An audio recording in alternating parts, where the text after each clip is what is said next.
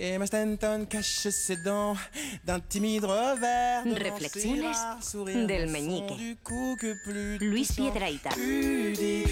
Et Carlas, y con nuestros mismos ojos, quiero que escuchéis un consejo para estos días en los que parece que hace sol, Lo hace. pero aún hace frío.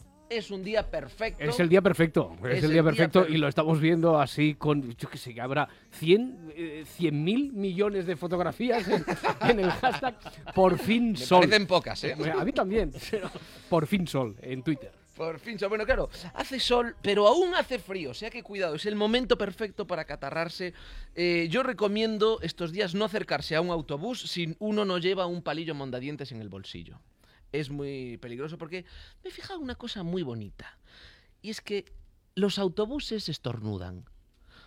Yo venía ahora mismo para acá, me, me quedo en la puerta de aquí, en, en- en la Gran Vía, se me queda un autobús mirando, yo lo miro y de repente hace... Digo yo, ¿será un suspiro?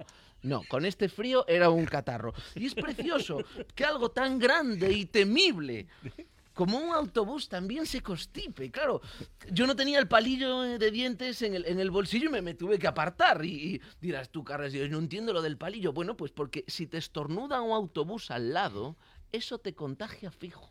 Te contagia fijo. Y un catarro de autobús en un cuerpecillo pequeño, quebradizo y feble, como puede ser el mío, no se quita con frenador. Eso requiere eh, mucha cama, anticongelante, muy duro, muy duro. Un ser humano no está preparado para asimilar un estornudo de esas dimensiones tan municipales. Claro, tú estornudas eh, muy fuerte, con nivel de autobús, y se te salen los ojos para afuera, y si no los coges al, al- al vuelo, pues es un problema. Los coges al vuelo no pasa nada, pero si se te escapan, tú imagínate, Carlas, que se te caen gran vía abajo y tienes que ir a buscarlo, porque hay un problema, ¿eh, Roberto? Que buscar tus ojos sin ojos es dificilísimo, que no los ves. Claro, palpando. Te- no, te tienen que ir guiando ellos. Más a la izquierda, más a la izquierda, más a la derecha. Y claro, el problema es que tú estás aquí en la puerta del edificio de la SER, pero la señal que te llega al cerebro, eh, por lo que te está llegando, tú sabes que tus ojos están en Plaza de España. Porque estás viendo, ¿no? Zonas de Plaza de España y, y vas bajando, vas preguntando, oiga, por favor, eh, Plaza de España. ¡Ah, un señor sin ojos! Claro, nadie te ayuda, no te ayuda. Y vas bajando, vas bajando, hasta que al final te ves a lo lejos a ti mismo, ¿eh? Te ves acercarte, pero es como cuando te ves en una cámara de vídeo conectada a un monitor. Que cuando vas a la izquierda, en realidad estás yendo a la derecha. Y cuando vas a la derecha, estás yendo a la izquierda y no hay Dios que se aclare. Entonces, claro, cuando ya estás delante del ojo, es lo más difícil cogerlo. Porque los ojos son escurridizos, como las pepitas de las uvas. Y entonces va chuic, chuic, chuic, chuic, se escurre, se escurre, se escurre, chuic, chuic, chuic, chuic. Y la única manera de agarrarlo, Carlas, ¿Con es, es? con un palillo. ¿Con un palillo? Con un palillo mondadientes. Pinchas el ojo.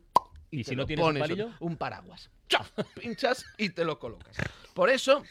Y para que esto no pase, hablaremos muy rápidamente de todas esas cosas que se contagian. Sí, porque está un poco perdido yo ya. Por ejemplo, vuelto, se vuelto, contagia regresado. mucho el bostezo, Carlas.